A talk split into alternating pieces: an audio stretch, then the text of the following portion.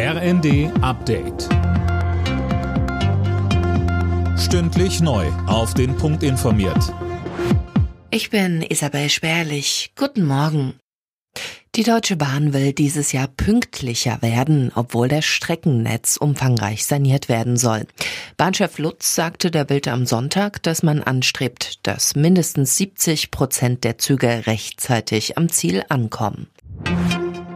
In über 400 Wahlbezirken in Berlin wird heute die Bundestagswahl von 2021 wiederholt, die damals von Pannen überschattet wurde.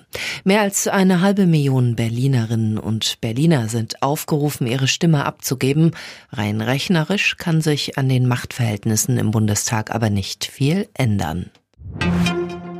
Unter dem Hauptquartier des UN-Palästinenser-Hilfswerks im Gazastreifen haben israelische Soldaten einen Tunnel der Terrorgruppe Hamas entdeckt. Das berichten Israels Armee und Geheimdienst Gisa Weber. Es soll außerdem Hinweise geben, dass Geräte im Tunnel mit Strom aus UNRWA-Installationen versorgt wurden.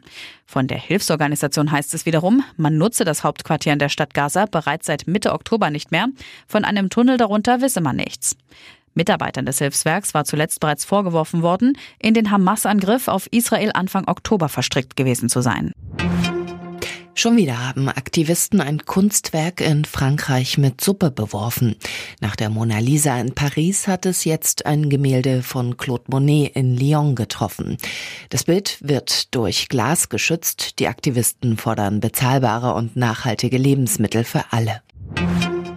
In der Fußball-Bundesliga gab es folgende Ergebnisse. Leverkusen München 3 zu 0, Frankfurt Bochum 1 zu 1, Mönchengladbach Darmstadt 0 zu 0, Bremen Heidenheim 1 zu 2, Augsburg Leipzig 2 zu 2 und Union Berlin Wolfsburg 1 zu 0.